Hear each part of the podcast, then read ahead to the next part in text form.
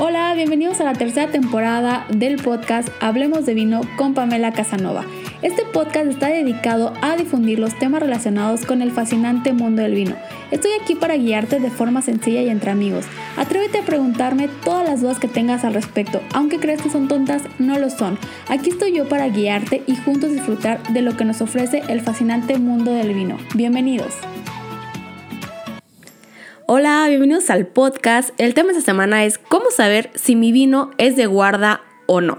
En este episodio te voy a explicar algunos tips básicos y alguna información que debes de tener en cuenta para saber si tu vino es ideal para guardarlo por más tiempo o simplemente disfrútalo en el momento que lo tengas frente a ti. Así que vamos a empezar con el tema de la semana y justo como acabas de escuchar, bueno, pues hay muchas veces que compramos algún vino tinto, vino blanco, incluso algunos vinos espumosos que muchas personas eh, pues deciden guardarlo por más tiempo para poder disfrutarlo en una ocasión especial o porque justamente ese vino les gustó tanto que lo volvieron a comprar y lo quieren eh, probar, degustar eh, un par de años después.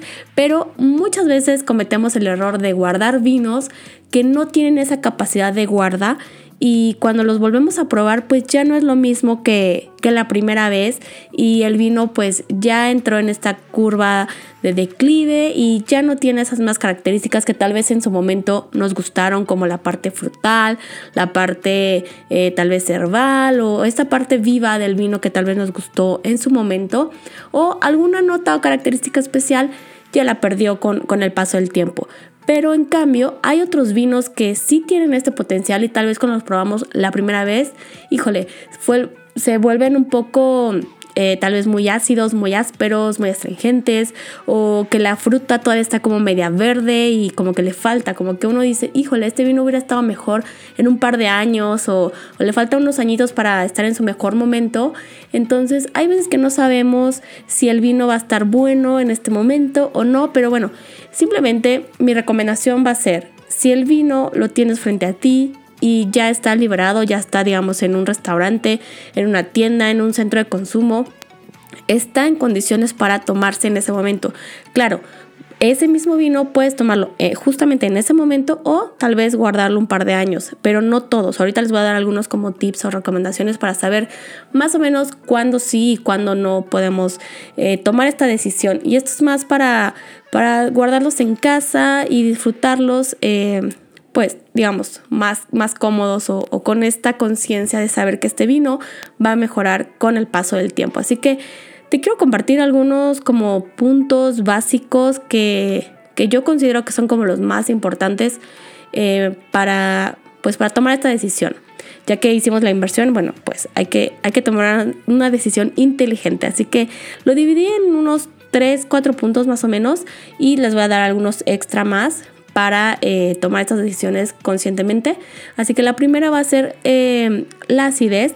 La acidez en un vino siempre nos va a indicar que el vino tiene una capacidad de guarda mayor. Entre mayor acidez, mayor tiempo de guarda. Así que si un vino para ustedes cuando lo prueban es muchísimo más ácido, bueno, pues pueden tomar la decisión de, de tal vez otra botella, tenerla guardada en la cava en las condiciones adecuadas y correctas para eh, degustarlo tiempo después. Recuerden que la acidez, bueno, pues va a ser este punto principal donde nos va a ayudar a que el vino mejore con el tiempo. Otro de los puntos, en el caso de los vinos tintos o algunos rosados, generalmente los rosados no, no los vamos a guardar muchísimo tiempo, pero tal vez algunos aguanten unos dos años tal vez, pero en el caso de los vinos tintos la parte de los taninos. Los taninos son muy, muy importantes en esta decisión para saber si un vino va a ser de guarda o no. Ya que el tanino, recuerden que siempre nos va a aportar estructura, complejidad y le va a dar el cuerpo al vino. Si no hay taninos, es obvio que no vamos a poder guardar nuestro vino. Entonces, eh, principalmente la acidez y el tanino. Pero también el nivel de alcohol nos va a ayudar a saber si el vino va a ser adecuado para una guarda o no. En el vino vamos a encontrar diferentes niveles de alcohol, pero principalmente cuando el alcohol es un poquito superior, digamos unos 16, 15 y medio más o menos, eh, va a ayudar a conservar muchísimo más eh, el vino. Entonces el alcohol simplemente va a ser un gran conservante, lo cual lo va a ayudar a envejecer con, digamos, con dignidad, con plenitud. Y obviamente con el paso del tiempo este alcohol va a disminuir, se va a ir perdiendo, pero va a ayudar a que las características principales de nuestro vino se vayan a conservar eh, por un tiempo un poquito más prolongado. Algunos puntos extra que debemos de tener también en cuenta va a ser si nuestro vino tuvo paso por barrica o no, ya que eh, si nuestro vino no tuvo paso por barrica, pues eso va a ser una señal muy muy importante para decidir no ponerlo en guarda ese vino, ya que no va a tener la capacidad de guarda, ya que no va a tener este, este paso por barrica, que también de ahí van a extraer un poco de taninos y eh, la guarda pues va a ayudar a que, a que el vino principalmente se vaya a conservar muchísimo mejor. Otros puntos extra que yo también considero en este punto para decidir si voy a guardar un vino o no son los factores como lo es la propia variedad. Hay variedades que se saben que por naturaleza son muy buenas para el envejecimiento, así que hay que tener en cuenta qué tipo de variedad es nuestro vino o si es una mezcla, qué mezcla de uvas son también de dónde viene, o sea, el origen, el terruño de, ese vino, justamente de esa etiqueta, y también si se puede saber más o menos la edad que tiene la vid, de dónde se extrajeron estas uvas para hacer nuestro vino, porque si es una vid muy joven, pues obviamente nos va a decir que no tiene esa suficiente madurez para, para tener un vino de guarda. En cambio, si es de una vid eh, un poco más grande, un poco más vieja, eh, nos va a dar una razón por la cual podemos eh, de cierta forma tomar la decisión de guardar nuestro vino. Así que creo que esos son algunos puntos extra que yo también considero importantes, aparte de la acidez, del alcohol y del tanino, saber el origen de nuestro vino, o sea, el terruño, de qué país, de qué zona viene. Algo que para mí es muy importante es saber la mezcla de uvas que tiene o si es un varietal, qué variedad es y más o menos ahí me voy dando ideas si el vino va a tener eh, características para tener un potencial de guarda o no. Les quiero compartir algunos tips extra antes de finalizar el episodio de la semana. Si es que ustedes deciden tomar la decisión de guardar sus vinos o ya los tienen guardados, vayan a, su cava a checar, a darle una vueltita a la cava y ver qué, qué tipo de vinos tienen ahí y si todavía están en condiciones o ya mejor los sacan y los disfrutan próximamente. En el caso de los vinos blancos y algunos rosados, como les he dicho, eh, generalmente los rosados y blancos que no tienen barrica, pues se prefieren tomar el mismo año que salieron ya eh, a la venta, el, el, año de la vendimia, de la producción de este vino básicamente. Así que pues básicamente estos vinos no van a durar más de un año, o sea que al momento que los vean en el mercado, en un restaurante o algo así, disfrútenlos, no los guarden y pues disfrútenlos justamente en el momento.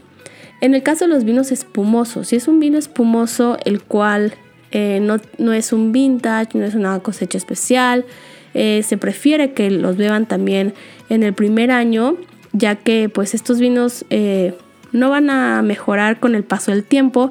En cambio, si son algunos espumosos, algunos champán vintage o cubé o, algo más específico que justamente venga la añada ahí en la etiqueta, pues estos vinos sí van a durar un poco más, entre unos 5 a máximo, yo creo que unos 7 años podrán estar durando este tipo de, vinos espumosos.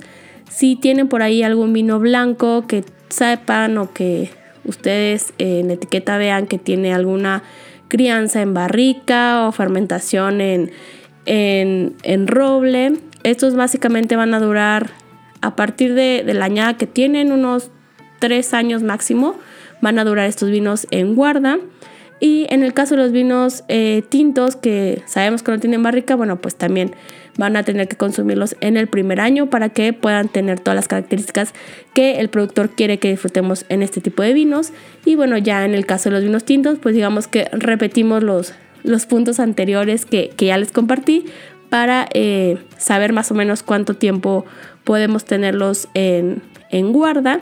Y si tuviéramos algunos vinos dulces o algunos vinos, eh, digamos, de postre o generosos, estos eh, generalmente sí van a durar un poco más de, de, tiempo y sí suelen ser como vinos que van a soportar la guarda por muchos años, ya que bueno, pues la concentración de alcohol es muchísimo mayor y esto ya recuerden que les dije que es un conservante, así que bueno, pues los vinos de postre, los vinos generosos como el Jerez, el Oporto, el Madeira, van a durar muchísimo más tiempo en, en guarda, así que estos vinos pues sí pueden tener la tranquilidad de que no se les van a hacer feos y pueden tenerlos ahí algunos años más en la cava.